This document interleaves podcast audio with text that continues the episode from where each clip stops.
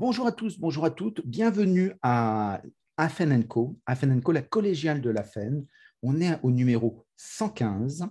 Euh, on fait notre rentrée et on a la chance pour cette rentrée de démarrer avec quelqu'un que l'on connaît déjà, ceux qui ont l'habitude de nous écouter, c'est Nicolas Dupin.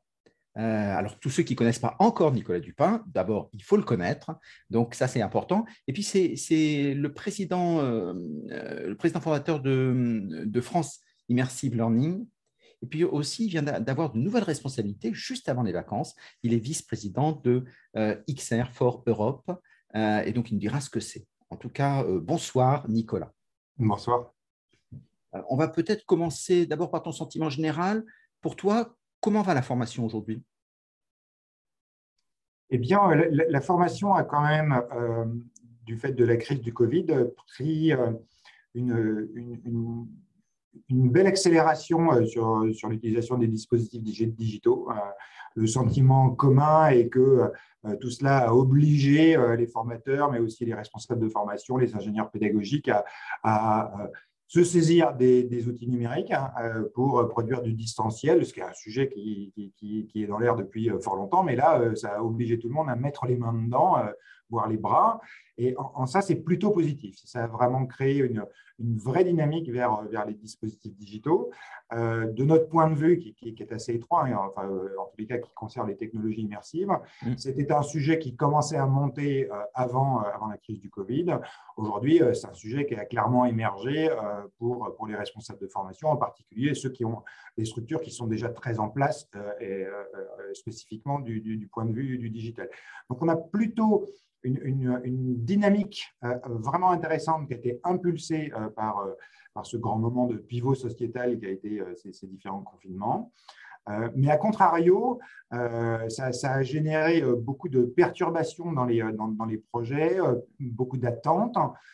une attente que je trouve aussi renforcée par les grands appels à projets du plan de relance euh, qui, apparaissent maintenant et qui fait que tous les gens qui avaient des projets qui étaient quasiment matures et prêts à être euh, mis en production avec, euh, avec les entreprises, et je parle pour celles que je connais qui sont donc membres de France Immersive Learning, et plusieurs de ces projets sont un peu mis en, stand-by dans la perspective d'être présentés à ces appels à projets. on a globalement un environnement technopédagogique qui est assez frémissant. Euh, mais, euh, mais quand même une crainte de tous euh, de, de, ralentissement et donc une certaine forme de fragilité de, de, nombre d'entreprises qui sont souvent des, PME et des TPE et qui, et qui attendent avec, avec espoir, mais aussi quelques angoisses de voir comment se déroule ce quatrième trimestre et de comment, dans quel état nous serons tous en 2022 pour pouvoir saisir les opportunités de marché qui vont être là. Voilà. Donc, une, une vraie dynamique, mais en même temps, euh, comme pour beaucoup d'entreprises, euh, une, zone de flou euh, qui est plus ou moins inquiétante pour savoir comment sera 2022 et dans quelle mesure ces entreprises seront en capacité de saisir ce qui se présentera. Eh ça, très bien. Donc, une France dans les starting blocks. autant est où dans ton actualité? Parce que j'ai parlé de France Immersive Learning. Euh, vous en êtes tout dans ce que vous faites. Déjà, vous avez changé de locaux, donc ça, c'est très bien. Alors, effectivement, vous, en avez euh, un, aperçu euh, derrière, derrière moi. On a, grâce à un de nos, nos, fondateurs et donc une des sociétés qui nous soutient très fortement, qui est Natixis, membre du groupe BPCE, nous avons la chance de disposer aujourd'hui pour l'Immersive Learning Lab de locaux sans pareil. Euh, vous voyez derrière moi qu'une fraction euh, euh, de, ce local. On a aujourd'hui 700 mètres carrés. Effectivement, avec le lab qui aujourd'hui est un espace dédié aux technologies immersives qui fait 200 mètres carrés d'un seul tenant, qui nous donne des possibilités sans pareil euh, par rapport à d'autres lieux qui sont souvent plus contraints, mm. euh, et des conditions d'accueil de nos partenaires, de nos clients, des organisations qui s'intéressent à ces technologies, vraiment absolument remarquables, et puis suffisamment vastes aussi pour accueillir des réunions conventionnelles, parce qu'on a une très belle salle de réunion, et, et un espace qu'on va dire de lounge, en tous les cas, un, un, espace qui va nous permettre, maintenant que le confinement est à peu près géré, de pouvoir organiser des événements euh, de présentation de ces technologies et surtout des présentations des membres de France Immersive Learning, puisque c'est euh, une de nos principales préoccupations euh, du point de vue de l'association. Donc, c'est un showroom pour ceux qui connaissent. C'est un showroom permanent de, l'état de l'art, des matériels, des contenus, des plateformes, enfin de tout, ce qui, de tout ce qui existe, des choses qui sont très accessibles, des choses plus expérimentales, comme des casques EEG, hein, donc des, casques d'analyse encéphalogramme, d'activité cérébrale pour pouvoir collecter de la donnée d'apprentissage supplémentaire. Donc, on est plutôt sur des périphériques qui sont très avancés et pas près d'être déployés, mais on essaye de faire des preuves de concept et de s'approprier ces, ces périphériques. Et puis des casques très ordinaires comme on trouve euh, sur le marché. Euh, et en même temps, c'est surtout un lieu d'acculturation et de formation. Donc, un showroom, mais l'endroit où les gens peuvent venir mettre des casques ou des lunettes pour découvrir réellement, euh, pour expérimenter ces technologies et donc être en capacité ensuite de construire leur stratégie d'usage de ces technologies dans leurs organisations et venir au lab avec leurs formateurs, parce que c'est, comme tu t'en souviens, euh, c'est la clé de notre point de vue. Ces technologies, l'usage de ces technologies se développera si on a formé et accompagné euh, les enseignants et les formateurs à pleinement tirer profit de ces technologies qui sont très puissantes, mais qui sont aussi euh, très spécifiques. Et c'est cette spécificité qui est la clé des résultats qu'on espère de ces technologies. Donc, un showroom permanent, un lieu d'acculturation et surtout un, espace de formation des professionnels pour qu'ils tirent pleinement profit de ces technologies. Tout le monde peut venir? Euh, à peu près tous les professionnels, oui. Euh, ce qu'on ne mhm. reçoit pas, c'est du grand public, hein, parce qu'on est focalisé sur, euh, sur, le monde de la transmission. ça coûte combien On peut venir pour, pour, une première découverte, et puis après, effectivement, quand on veut faire des travaux un peu sérieux, on rentre dans le cadre de nos prestations, parce que le lab est une entreprise, et donc nos, nos, prestations de conseil, d'expertise, d'assistance à maîtrise d'ouvrage, de formation et d'accompagnement à l'usage une fois que les produits sont livrés font partie de notre offre de, de, de services. Et la découverte, ça coûte combien? Alors, euh, euh, alors, on essaye d'être très, très souple euh, dans, dans, les demandes de nos clients et de s'adapter et vraiment de construire du sur-mesure par rapport à, leur domaine d'activité et, et, à leurs besoins, mais aussi à leur niveau de maturité. Aujourd'hui, la journée d'acculturation qui permet de déboucher sur une première vision de ce que pourraient être les technologies, donc un début de stratégie. Euh, on, la facture 3500 euros euh, la journée pour 6 à 8 personnes. Euh, qui est articulée tout au long de, qui, est vraiment articulée entre une partie informationnelle et une, grosse partie pratique, parce qu'il faut faire de la réalité virtuelle, et, puis c'est un peu moins cher pour, pour les membres de France Immersive Learning. quelle est ton adresse Maintenant qu'on sait que tu as de beaux bureaux, quelle est ton adresse 88 avenue de France, donc c'est à, deux pas de la grande bibliothèque François Mitterrand, donc très très bien desservi euh, par la ligne, euh, la ligne 14 euh, ou bien le réversé. Très bien. Alors justement, ce qui n'était pas le cas la dernière fois qu'on a échangé, XR for Europe, c'est quoi? XR for Europe, c'est avec le 4. Oui. Alors le, 4, c'est le, fort à destination 2. voilà, c'est mmh. un, gimmick des termes anglo-saxons. Euh, c'est l'association euh, des associations euh, nationales à vocation européenne. Donc, France Immersive Learning, qui est aujourd'hui une association installée dans l'écosystème, puisqu'on a un peu plus de 100 adhérents maintenant. voilà, donc on, est représentatif de cette filière. Les, adhérents sont autant des, des créateurs de, de, réalité virtuelle que des entreprises?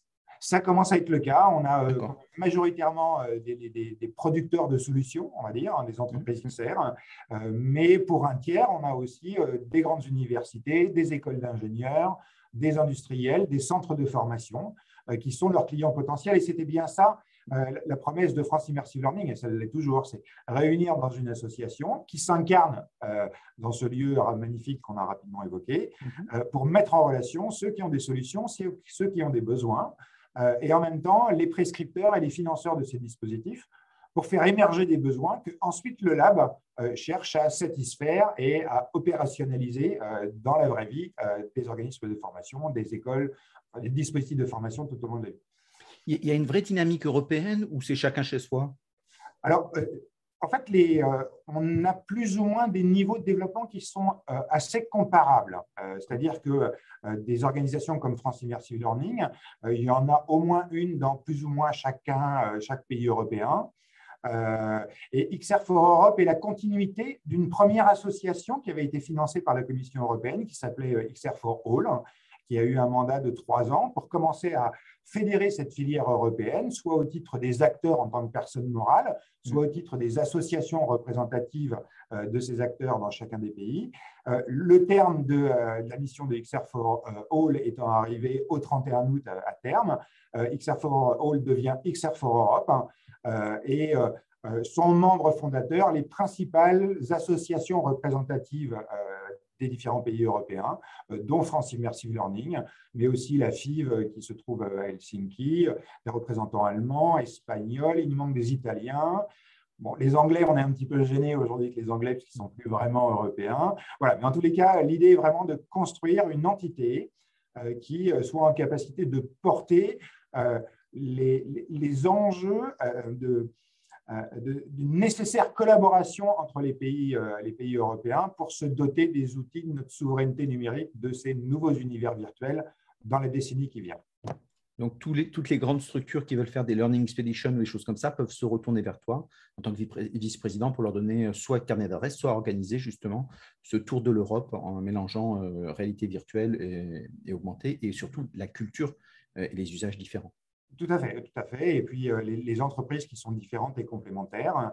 Et puis, euh, et puis à, notre mesure, nous continuons à faire vivre ce, rêve européen euh, d'arriver à, un continent-État, je ne sais pas si c'est le bon terme, enfin un, continent qui soit, qui soit cohérent dans ces différentes, dans ces différentes dimensions sociales et politiques, tout en conservant bien évidemment toutes nos spécificités. Et sur le domaine des technologies immersives, qui est le prochain grand saut digital euh, qui, est devant nous, euh, euh, créer une filière européenne qui soit vraiment en mesure de nourrir nos, économies respectives à travers de la création de valeur et de la création d'emplois qui vont être considérables dans les prochaines années, mais aussi, et j'insiste à nouveau, de nous doter des instruments de notre souveraineté numérique dans ces univers virtuels pour qu'on ne reproduise pas la situation qui est la nôtre aujourd'hui vis-à-vis de nos outils digitaux, euh, c'est-à-dire ceux d'une excessive dépendance euh, aux outils qui sont livrés par les GAFAM ou par les BATX, hein, les BATX étant l'équivalent des GAFAM venant d'Asie, avec toutes les difficultés tant fiscales, économiques, mais aussi de protection des données que, cela implique. Et ces difficultés ne vont faire que s'amplifier par cette euh, perspective de l'Internet 3D, hein, de l'Internet spatialisé, euh, qui est celui des technologies immersives. Donc, euh, nos missions individuellement et au sein du collectif XR for Europe, c'est de porter ces enjeux qui sont clairs pour nous auprès des grands donneurs d'ordre publics et privés pour que, dès que possible, on puisse se doter des instruments économiques et de planification et de soutien des, des filières respectives pour que l'Europe, demain, euh, soit un acteur majeur de ces technologies et pas juste un, client euh, de, solutions américaines ou asiatiques. Très, très bien. Eh bien, toutes ces réalités ont, eu une actualité particulière euh, cet été avec Mark Zuckerberg, qui a relancé le terme qu'il avait déjà utilisé plusieurs fois avant, de métaverse. Ouais. Et donc, qu'est-ce que c'est que ce truc-là? Alors, je pense que ça va être, euh, ça va être le buzzword de, l'année qui vient euh, dans le domaine des tech et plus largement euh, parce, que, parce que ça impacte le domaine de la culture, ça, le domaine des, des, des réseaux sociaux. Enfin, l'impact est extrêmement transversal. Euh, euh, le terme de métaverse euh, vient d'un roman qui s'appelle So Crash, qui date du début des années 90 et qui décrivait effectivement un univers virtuel un peu dystopique dans lequel une grande partie des activités qui étaient devenues assez inconfortables dans la vraie vie se déployaient avec des enjeux de pouvoir. Donc, on est, on est toujours sur, sur la méta-compagnie qu'on retrouve dans Blade Runner, qu'on trouve dans beaucoup de films comme ça. je pense que il va y avoir beaucoup de choses pas toujours très informées qui vont être dites euh, sur le métaverse dans les, dans les mois qui viennent. Euh, ce qui est intéressant dans ce terme, c'est qu'il porte à la connaissance de tous ces univers virtuels. Et qui va nous permettre à nous professionnels de, de, partager notre vision et les, les, les, formidables enjeux qui sont, qui sont derrière, en particulier ceux du développement des compétences et de l'apprentissage tout au long de la vie, renouveler euh, du plaisir, des émotions, de la, réplicabilité euh, qui sont portées euh, par, euh, par ces technologies. Qu'est-ce que c'est que le métaverse? Ben, Je pense qu'il n'y aura pas un métaverse, ça c'est un fantasme, il va, il va y avoir plusieurs univers spatialisés comme ça, plusieurs univers virtuels qui auront des, fonctionnalités qui seront différentes, sur lesquels il y aura des problématiques d'interopérabilité. En tous les cas, considérer que ce que nous on appelle les technologies immersives, c'est un nouvel Internet qui, lui, est par nature tridimensionnel et donc spatialisé, dans lequel on peut interagir. Et que la différence de cet Internet 3D par rapport à celui qu'on connaît aujourd'hui à travers nos écrans d'ordinateur et nos écrans de smartphone, c'est qu'on ne regarde plus un écran, mais qu'on est à l'intérieur de l'écran, qu'on est à l'intérieur de l'univers et que là, on va pouvoir y faire des choses qu'on ne peut pas faire dans la vraie vie, sachant que ces technologies immersives et les univers virtuels ne permettent pas de faire tout un tas de choses formidables qu'on fait dans la vraie vie. Donc, on n'est pas sur de la substitution, euh, on est vraiment sur une augmentation de capacités euh, relationnelles, professionnelles, d'apprentissage, euh, de tourisme et d'un millier d'autres sujets. Donc, ça veut dire que l'homme voyagera en restant chez lui, finalement? Ça veut dire que l'homme pourra euh, préparer euh, son voyage ou bien euh, accéder à des environnements auxquels il ne peut pas, auxquels on ne peut plus accéder grâce à ces technologies. Il y a aujourd'hui de plus en plus de, lieux de patrimoine et de lieux de nature qui mmh. deviennent interdits au tourisme de masse parce qu'ils dégradent gravement. donc, on ne peut plus se rendre dans ces endroits, sans parler du fait que prendre des avions aujourd'hui, ça, devient de plus en plus compliqué, tant économiquement qu'en termes de euh, considération de son impact en termes d'empreinte carbone. Donc, euh, prenons des avions seulement si c'est nécessaire. Donc, il y a des endroits auxquels on ne peut plus accéder, qui sont aujourd'hui possibles de découvrir avec un niveau de réalisme qui est de plus en plus saisissant. Donc là, on est bien sur une augmentation de notre capacité de, la réalité mais euh, euh, on, peut aussi accéder à des environnements auxquels euh, il ne nous est pas possible d'accéder. du style eh bien, par exemple, d'ici à la fin, là, dans les prochaines semaines, le, formidable studio québécois qui est vraiment en pointe de, la vidéo 360 qui s'appelle Félix Paul, qui travaille depuis plusieurs années avec la NASA sur un, programme de vidéo 360 en six épisodes sur une mission spatiale dans l'ISS qui s'appelle Space Explorer. Les trois premiers épisodes, c'est la préparation et l'accès à l'ISS par les astronautes.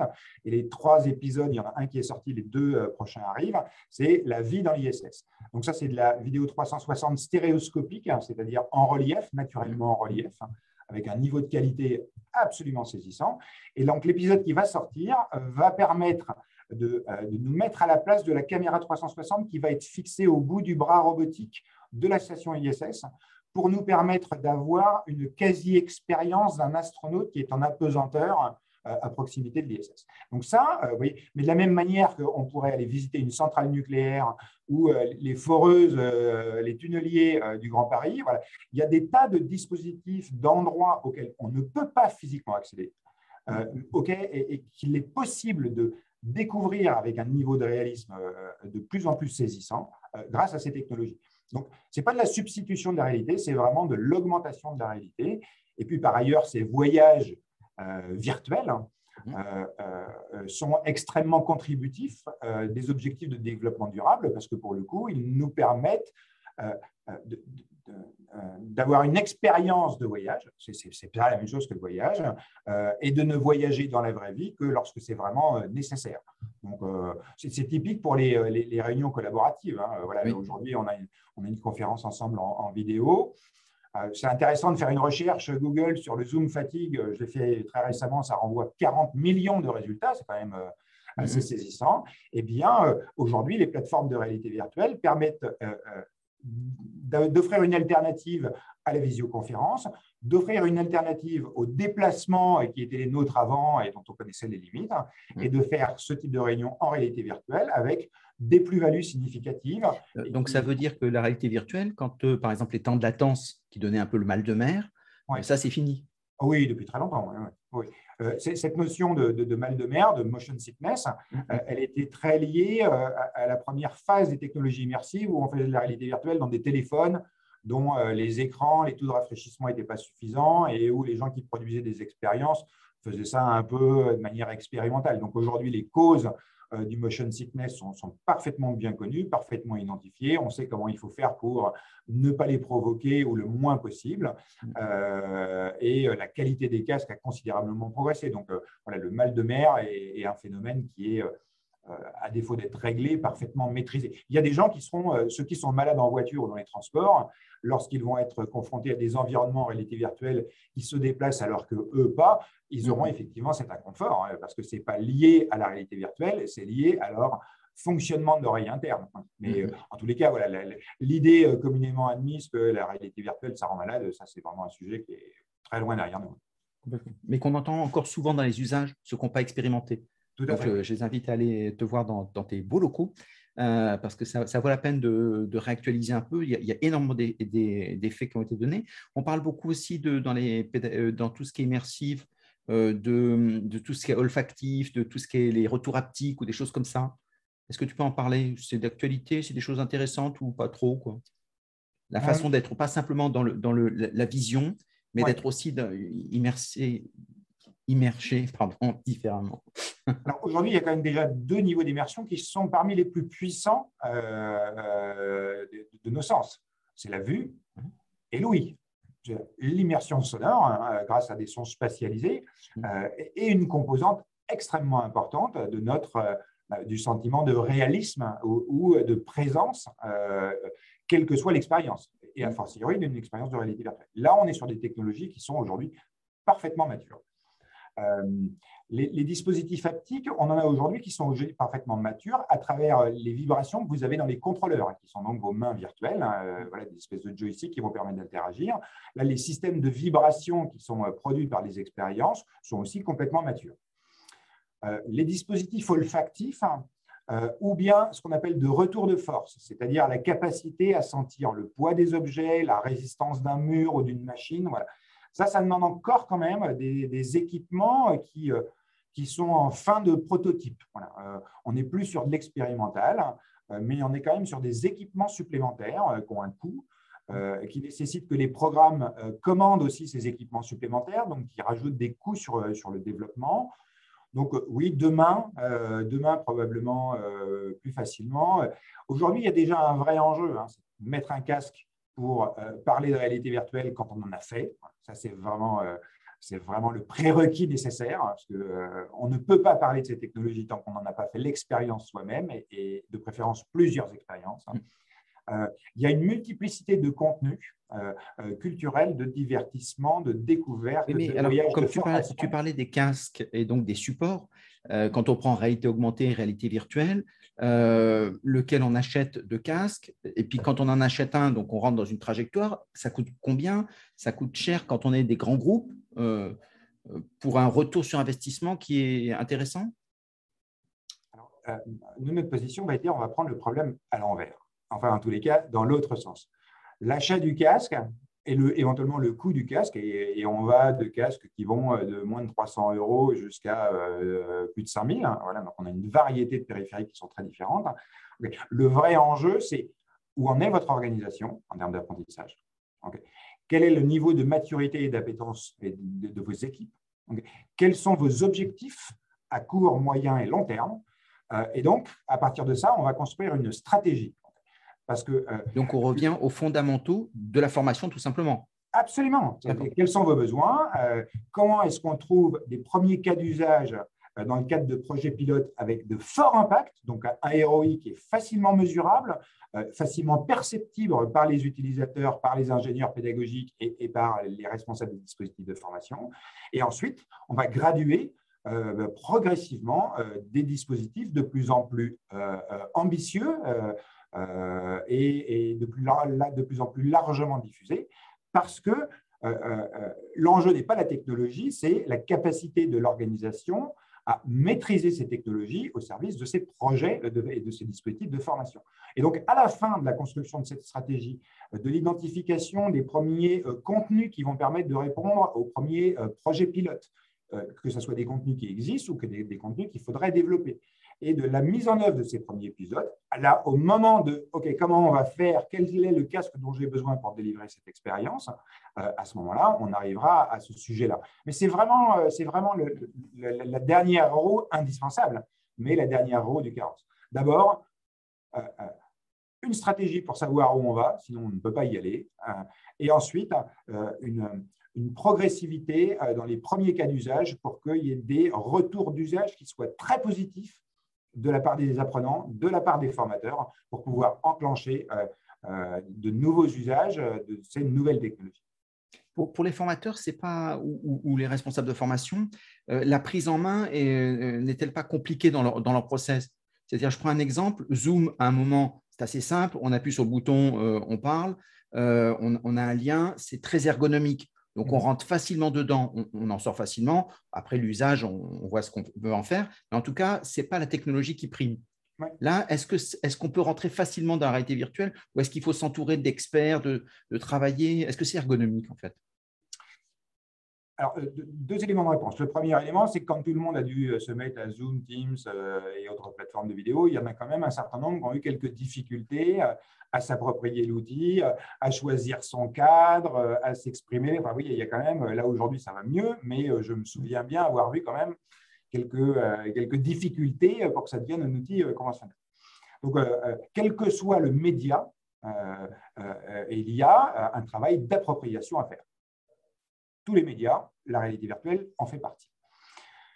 deuxième chose, aujourd'hui, on a des produits qui sont extrêmement matures en matière de réalité virtuelle. Vous pouvez demain aller à la FNAC et pour 350 euros, vous vous achetez un casque de ce type-là voilà, qui est euh, un casque qui, euh, qui malheureusement appartient à Facebook, hein, euh, mais qui est un casque absolument formidable et qui, en termes de simplicité d'ergonomie, commence à être extrêmement abouti. Vous donnez ça à, voilà. C'est très facile à apprendre, ne serait-ce que parce que le système d'exploitation est basé sur Android. Mm.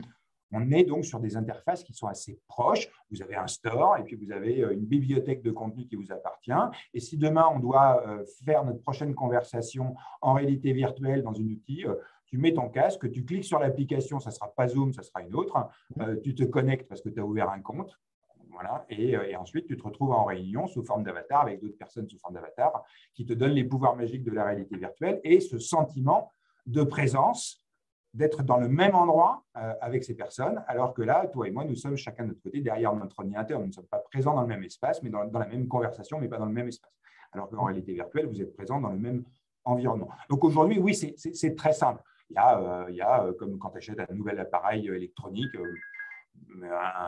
une certaine habitude à, développer, mais pas plus compliqué que ça. Le vrai enjeu, le vrai enjeu, c'est pas savoir si c'est simple ou pas, c'est simple de plus en plus. Euh, c'est simple au point d'être soi-même producteur de contenu? Alors ça, c'est voilà, ça c'est autre chose. C'est là où euh, c'est là où on attaque le vrai le vrai cœur du sujet. D'où le fait que ma réponse tout à l'heure était de dire le casque, c'est ce dont on s'occupera à la fin. C'est mmh. pas le sujet. Le sujet, c'est c'est euh, la qualité pédagogique hein, et la capacité à mettre en œuvre ces solutions avec des apprenants.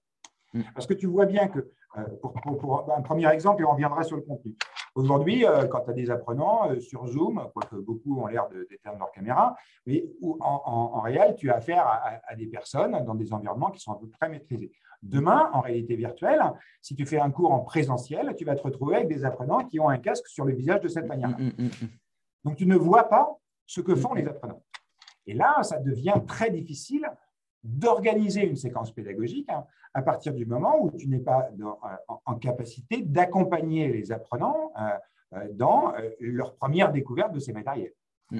Donc, par exemple, nous, nous avons développé une solution à ce problème qui s'appelle l'application CASE, casque autonome en situation d'enseignement, et qui permet aux formateurs de récupérer sur une tablette ou sur un écran d'ordinateur le retour casque de tous ces apprenants, donc de voir ce qu'ils font, est-ce qu'ils sont au bon endroit, est-ce qu'ils sont égarés dans un menu, euh, comme on s'égare des menus euh, sur ordinateur ou sur tablette, donc de pouvoir les conseiller, les accompagner, mais surtout qui lui donne le pouvoir de déclencher le contenu qu'il veut utiliser dans sa séquence au même moment pour tout le monde sans euh, intervention des, spectateurs ou, mm. ou des apprenants.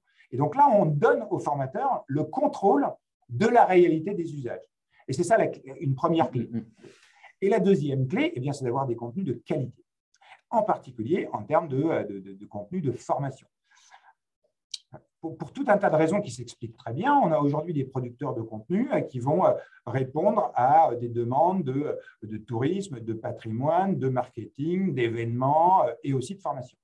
Donc, la démarche très particulière de didactiser un contenu pour en faire un, véhicule pédagogique n'est pas de leur compétence et c'est normal. Ce sont des producteurs mmh, de contenu, ce ne sont mmh. pas des pédagogues, chacun son métier. Et, ce qu'il manque aujourd'hui, c'est effectivement euh, euh, ce que l'école de sociologie euh, des organisations françaises à la grande époque appelait des traducteurs, c'est-à-dire des, acteurs qui sont en capacité de faire la mise en, en intelligibilité de métiers différents qui ne se connaissent pas. Les ingénieurs pédagogiques, les formateurs, les producteurs de contenu, les fabricants de casques et un ensemble d'autres acteurs comme ça qui vont être nécessaires pour faire en sorte que euh, chacun comprenne bien euh, les, besoins et les contraintes des uns et des autres, et puis surtout qu'il soit là pour tirer vers le haut la conception pédagogique d'un dispositif de formation, parce que si ces technologies sont très attractives, c'est aussi qu'elles ont des vraies spécificités. Et si on passe à côté de ces spécificités, on va faire un contenu de mauvaise qualité. Je prends un exemple très simple et puis après, j'en coupe là. Mais euh, euh, imaginez mettre des quiz en réalité virtuelle. Pardon pour ceux qui l'ont fait, mais c'est une ânerie. Ça n'a aucun intérêt. Euh, ça, ça, ne tire d'aucune manière profit de ces technologies. Donc, il faut penser son ingénierie pédagogique au regard des spécificités et des qualités de ces technologies. par quoi tu remplaces quiz Pour tous ceux qui sont fanatiques du quiz, par quoi tu le remplaces on ne le remplace pas par un quiz en réalité virtuelle, on va le remplacer en fonction du sujet par d'autres moyens d'évaluer euh, l'activité, en particulier si c'est une activité de type euh, comportement, donc comportement relationnel ou comportement métier, il va être très facile de mesurer le niveau d'acquisition euh, du geste ou des compétences que l'on attend, puisqu'on va pouvoir monitorer l'activité mm. physique euh, de, de l'apprenant, puisqu'on le met en situation de faire, que ce mm-hmm. soit euh, faire euh, en, termes de soft skills, voilà, de compétences relationnelles, ou que ce soit de faire pour un, geste métier. Donc, c'est plutôt l'activité en tant que telle et la répétition de cette activité euh, qui va nous permettre de mesurer l'acquisition ou la non-acquisition des compétences, plutôt qu'un questionnaire d'évaluation qui correspond à d'autres modalités qui sont celles où on ne peut pas faire l'activité parce qu'elle euh, parce est compliquée à faire. Hein. Qui sont des connaissances hein, et pas des compétences. Voilà, absolument. Très bien. Et, donc, quand on, quand on regarde euh, dans cette appropriation, si un, formateur vient te voir, je sais que vous aviez un parcours avant, en combien de temps il est autonome et il peut surtout si c'est un, petit formateur au sens petit dans la structure, une petite structure, euh, dans ces cas-là, à partir de quand il est autonome et il peut vendre ça à ses clients? Alors, si on parle d'utiliser des contenus existants, euh, nous, on rend les formateurs en capacité d'eux, euh, en, il faut au moins en 48 heures, on leur donne les bases. Mmh. de comprendre la technologie, de, de, développer les premières les premières euh, pratiques de ce qu'on appelle la médiation. Parce que accueillir une personne en réalité virtuelle, tu avais raison d'évoquer tout à l'heure le motion sickness, qui, est le mal bien connu de la réalité virtuelle, mais permets-moi de caricaturer un tout petit peu les, choses, mais tu ne vas pas mettre sans précaution un casque de réalité virtuelle à une personne qui serait sensible à des crises d'épilepsie. Tu ne vas pas mettre euh, sans précaution euh, euh, un cas de réalité virtuelle à une femme enceinte, à des gens qui, pour des raisons diverses ou professionnelles, prendraient des médicaments qui seraient un peu forts, à des gens qui seraient, pour des raisons qui sont les leurs, très émotifs en fonction du contenu. Donc, il y a une nécessaire pratique professionnelle pour accueillir des personnes à qui tu vas proposer une expérience de réalité virtuelle avec les questionnements délicats et respectueux de, la, vie privée de chacun, mais qui te permettent d'identifier euh, les personnes qui vont demander une surveillance un peu particulière. Il y a une nécessité de surveiller les activités en réalité virtuelle en fonction de l'activité, on, va en reparler parce que ce n'est pas le même niveau. Et puis, il y a la façon dont tu euh, euh, accueilles dans la, euh, au retour dans la réalité les personnes, parce que certaines, effectivement, sur leurs premières expériences, sont assez perturbées, peuvent être désorientées. chacun réagit différemment à ces technologies qui véhiculent de l'émotion. voilà, donc, il y a une nécessité à avoir été convenablement formé à accueillir ces personnes et, et in fine, à exploiter l'expérience que tu leur as proposée. Et sur cette partie de surveillance pendant, mm. si tu utilises de la vidéo 360, par exemple, ça, c'est assez confortable en médiation puisque tu n'as besoin que d'un siège pivotant pour que les gens puissent profiter de la vue à 360 degrés. Si par contre, tu ferais de la vraie réalité virtuelle où les gens peuvent marcher dans l'environnement, euh, attraper des objets et interagir avec, hein, à ce moment-là, tu vois bien que si tu as 6-8 personnes qui sont dans la même pièce et qu'ils se lèvent, hein, et c'est l'intérêt de la réalité virtuelle, c'est d'être agissant. S'ils se lèvent et qu'ils se mettent à se déplacer dans l'espace classe, tout de suite, là, le niveau de surveillance pendant que les gens euh, sont immergés est complètement différent. Donc ça, c'est ce que nous, on appelle la, médiation. Et ça, ça nécessite un travail de professionnalisation parce que ça ne peut pas s'inventer. Mm.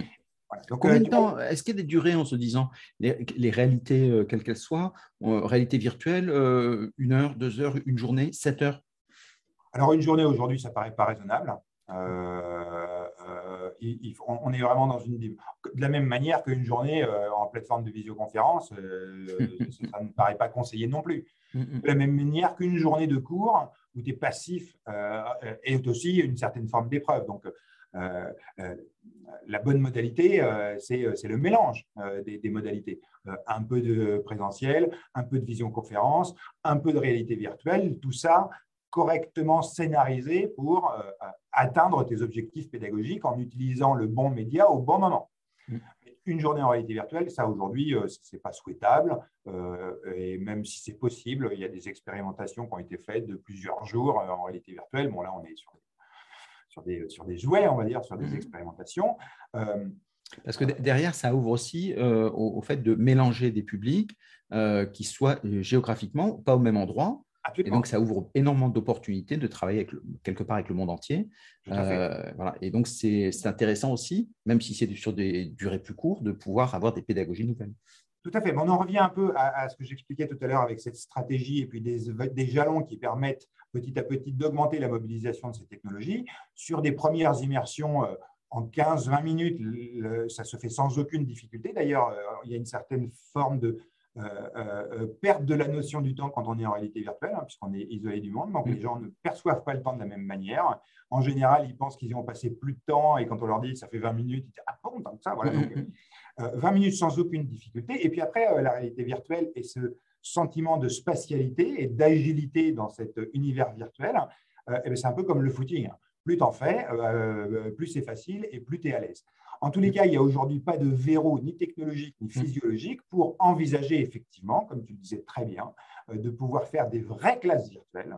Mmh. Euh, euh, pas toute la journée, mais des modules d'une heure sans difficulté. Ce qui est intéressant avec la réalité virtuelle, c'est que ce que tu faisais en deux ou trois heures, deux ou trois heures avec des dispositifs traditionnels, eh bien, grâce au pouvoir magique de la réalité virtuelle, tu peux diminuer cette durée par trois ou quatre et avoir un impact équivalent en termes d'appréhension euh, du sujet euh, euh, qu'avec des dispositifs qui étaient beaucoup plus longs. Donc là, à nouveau, on en revient sur cette nécessité de penser une stratégie learning qui va mobiliser ces technologies pour choisir les bons, les bons cas d'usage et obtenir, dans le cadre d'un parcours mixte, euh, les, meilleurs impacts sur euh, la progression pédagogique. Qui est... Tu sens qu'il y a une appétence sur euh, les apprenants, où ils se disent un peu comme le numérique, on a un souper avec le confinement, chacun chez soi, j'aimerais bien retrouver du présentiel. Est-ce que tu penses qu'il y a eu, tu sens une appétence, des gens qui disent c'est, j'ai envie avant d'essayer? Alors les gens, c'est, les, gens, c'est grand comme, comme véhicule. Mmh. Oui, absolument, mais où la segmentation, le cœur de marché. allez, on, commence par le facile. Euh, toutes les jeunes générations, euh, donc euh, tout ce qui est enseignement initial, secondaire, supérieur, ils abordent la réalité virtuelle avec enthousiasme, joie. Enfin, voilà. Mm, mm. Donc aujourd'hui, on passe beaucoup de temps à convaincre des adultes que pour ces nouvelles générations, on a là les médias de demain. Il n'y a pas d'addiction à la réalité virtuelle, plus que dans les, à la télévision pas plus que sur les écrans qui sont les nôtres aujourd'hui. Voilà, ce n'est qu'un écran supplémentaire, seulement au lieu de le regarder, on le met devant les yeux. Et comme ça t'engage physiquement. Euh, ben, l'addiction, elle est euh, par nature limitée, parce que quand tu as fait deux heures de réalité virtuelle debout avec des amis à l'autre bout du monde, ou que mm-hmm. tu t'es engagé physiquement sur des jeux plus ou moins pacifiques, bah, physiquement, tu es vraiment fatigué. Alors que quand tu es assis derrière ton clavier, cette fatigue, elle n'existe pas. Donc, l'addiction, à mon avis, c'est vraiment pas l'enjeu aujourd'hui de la réalité virtuelle. C'est une crainte naturelle, mais c'est pas l'enjeu. par contre, l'ubiquité, oui, la possibilité de se retrouver à plusieurs dans un environnement virtuel qui n'est pas contraint par la réalité Là, les plus-values, elles sont, elles sont vraiment, vraiment importantes. Euh, à nouveau, la clé, c'est est-ce que demain, un formateur est capable de faire une, vraie classe, organiser une vraie classe virtuelle avec ses apprenants euh, en réalité virtuelle? Et c'est ça le cheminement de je commence par euh, un, premier projet pilote qui me développe une certaine agilité et ensuite je vais graduer petit à petit jusqu'à l'optimum qui est effectivement cette classe virtuelle où j'accueille mes élèves dans un monde virtuel dont j'ai la maîtrise. Ça veut dire la maîtrise, c'est que euh, je, sais, euh, je sais me déplacer dans cet environnement, je sais utiliser les interfaces, je peux amener des objets 3D au moment où j'en ai besoin, je peux faire apparaître une vidéo, un document, voilà, et je sais manipuler euh, les, interfaces et les pouvoirs magiques de la réalité virtuelle au service de mon intention pédagogique. Et ça, ça ne peut pas apparaître du jour au lendemain. de la même manière que… 48 heures pour, pour avoir les bases pour être un peu à l'aise, tu dirais combien de temps? Euh, alors, c'est très variable en fonction des, thématiques euh, des individus, mais euh, le vrai enjeu derrière, c'est comme pour les dispositifs de formation. Tu es formé, il faut pratiquer. Si tu ne pratiques pas, tu oublies.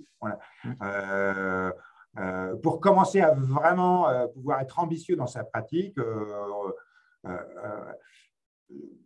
je pense qu'il faudrait euh, facilement quatre jours, une petite semaine en fonction des sujets. Voilà, là, on va pouvoir commencer. Mais en même temps, il ne s'agit pas de faire une semaine de formation, il vaut mieux faire là aussi euh, des steps. Voilà, on fait deux jours d'acculturation, de la pratique, du retour d'expérience, on réanalyse la pratique, on reprend le jalon supplémentaire, le, jalon suivant, et à ce moment-là, on, remet une couche de formation pour dire, OK, les enjeux sur ces nouveaux euh, dispositifs, ça va plutôt être cela. Voilà. C'est vraiment pas un bloc, une semaine, ça n'aurait pas de sens. Il vaut mieux oui, mais ce n'est pas délirant une semaine non plus. Si quelqu'un veut démarrer, tu, le conseillerais de démarrer comment?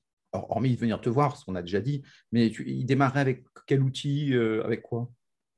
Alors, non, j'ai un peu tendance à, toujours dire, vous vous intéressez à la réalité virtuelle, euh, allez à la FNAC, achetez-vous un Oculus Quest, 350 euros, découvrez la réalité virtuelle pour votre plaisir. pour moi, la clé de ces technologies, c'est le plaisir d'apprendre mm. et le plaisir de transmettre. Et euh, pour faire de la réalité virtuelle, il faut faire de la réalité virtuelle et y prendre plaisir. Et là, aujourd'hui, déjà euh, sur, le store d'Oculus, parce que malheureusement, on n'a que cette euh, offre de grand public à ce stade-là, mais elle est extrêmement qualitative, il y a une quantité de, euh, documentaires, d'expériences, de vidéos 360 dans une multitude de domaines, de dispositifs de rencontres sociales ou professionnelles, de dispositifs de formation. Donc, pour l'essentiel, beaucoup sont gratuits. certains sont un peu payants, mais on est sur des tarifs qui sont très acceptables. Il y a une multiplicité de contenus. Euh, et l'enjeu, c'est déjà euh, de, découvrir tout ça euh, et, d'y prendre plaisir. L'idée qu'on va venir se former deux jours, qu'on va essayer de bricoler un peu dans son organisation et puis qu'on ne va pas faire de réalité virtuelle pendant 15 jours et qu'on va reprendre ça et que ça va redémarrer comme on ouvre un ordinateur, non. Mais d'ailleurs, quand on a eu nos premiers ordinateurs, ça ne marchait pas comme ça. Il y a eu un vrai travail, une pratique régulière, quotidienne pour devenir agile avec ces outils. Et eh bien, c'est la même chose. Donc, il y a un vrai enjeu d'appropriation de ces technologies euh, et, de pratiques régulières pour développer ces nouvelles compétences de transmission par ces technologies. Donc, la première chose à faire, c'est vous vous intéressez vraiment au sujet, offrez-vous un quest, profitez-en en famille, c'est magique. Mm. Et, quand, et, quand, vous avez pris du plaisir, et eh bien, tout le reste, c'est facile. J'aime beaucoup parce que les gamers, je crois que l'âge moyen des gamers, c'est 35 ans, 37 ans, je ne me rappelle plus exactement. Donc, ça veut dire que ce ne sont pas que des jeunes. Euh, donc, puisque c'est la moyenne par définition, ça veut dire qu'il y en a qui sont plus âgés. Donc, ça, c'est très bien. Et démarrer par le plaisir, c'est une façon de, garder le fil et, de s'entraîner euh, passionnant. On arrive à la fin parce que c'était passionnant. Euh, tout ce que tu as dit. si tu avais, d'abord, si les, gens ont envie de te suivre, comment est-ce qu'ils font? Aujourd'hui, l'essentiel de mon activité euh, de, veille euh, informationnelle euh, se fait sur LinkedIn. et, voilà, il suffit de mettre Nicolas Dupin et j'arrive assez rapidement en général. J'ai une activité quotidienne de publication d'actualité sur, sur le sujet. je m'efforce de décrypter l'information. Je, je, ne pousse pas une information quelle qu'elle soit sans, sans, la mettre un peu en contexte pour que justement les gens qui ne connaissent pas le sujet puissent commencer à appréhender les enjeux, les tenants et les aboutissants de la formation en question. Et puis autrement, le, site franceimmersivelearning.fr euh, propose l'ensemble de nos, informations, permet de nous joindre et effectivement d'organiser euh, des visites euh, collectives en général. Hein, comme on est sur des nouveaux médias, et d'une manière générale, on est plus fort en équipe que, tout seul, donc il vaut mieux créer un collectif hein, et, et, qui va permettre d'acculturer tout le monde au même niveau d'expérience et donc de créer une dynamique collective dans l'organisme de formation donc, effectivement, on a un grand plaisir à recevoir les gens qui s'intéressent à cette technologie. Est-ce que tu as une journée porte ouverte ou des choses comme ça hein? On n'a pas encore fait ça. Euh, euh, ce que, ce que l'on, euh, ce que l'on, notre actualité pour les mois à venir, c'est l'organisation au moins une fois par mois d'événements, puisqu'on a une magnifique salle de 200 mètres carrés pour faire de la réalité virtuelle, et puis juste à côté, un grand espace très lumineux pour pouvoir boire un coup et manger, grignoter ensemble à la fin de nos événements.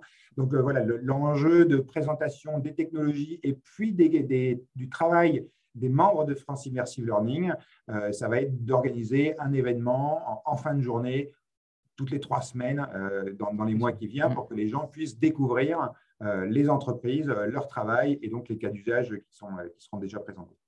Passionnant, en tout cas. Donc, euh, il ne faut pas hésiter à, se joindre et te suivre euh, grâce aux outils numériques, bien évidemment. Et puis, on a, on a, une newsletter à laquelle il est très facile de s'abonner, où vraiment on, pousse l'actualité des membres, euh, l'actualité du lab, les rencontres qui, seront présentées. voilà, donc, classiquement, nos, nos, nos, alors on ne travaille pas sur, on travaille pas sur Twitter, on ne travaille pas sur Facebook, on est vraiment très focalisé sur, sur LinkedIn et sur l'univers professionnel. Ah, très bien. En tout cas, merci beaucoup, Nicolas. Euh, c'était passionnant. Voilà. Et puis, on aura l'occasion d'échanger à nouveau. Euh, tu es notre cadeau de Noël avant Noël. Donc, ça, c'est bien. Donc, que les gens n'hésitent pas à venir te voir pour savoir ce qu'on peut faire. En tout cas, il y a plein de belles choses à faire euh, dessus. Et il y a une vraie montée en puissance des budgets, des réflexions, des stratégies aussi. le tout, c'est de se placer à ce niveau-là. Et donc, tu es vraiment la personne qu'il faut voir sur ces sujets-là. Je, je, te remercie. Et peut-être que notre prochain échange aura lieu au lab. Hein, oui. Avec plaisir. J'ai dit que je viendrai, je viendrai. en tous les cas, sur le site, il y a une visite virtuelle hein, euh, qui s'exécute sur un navigateur et qui permet d'appréhender euh, la qualité de l'espace hein, et donc la qualité d'accueil qu'on peut proposer euh, à nos partenaires et à nos clients. Impeccable. Merci beaucoup. Au revoir à tous. Merci à bientôt.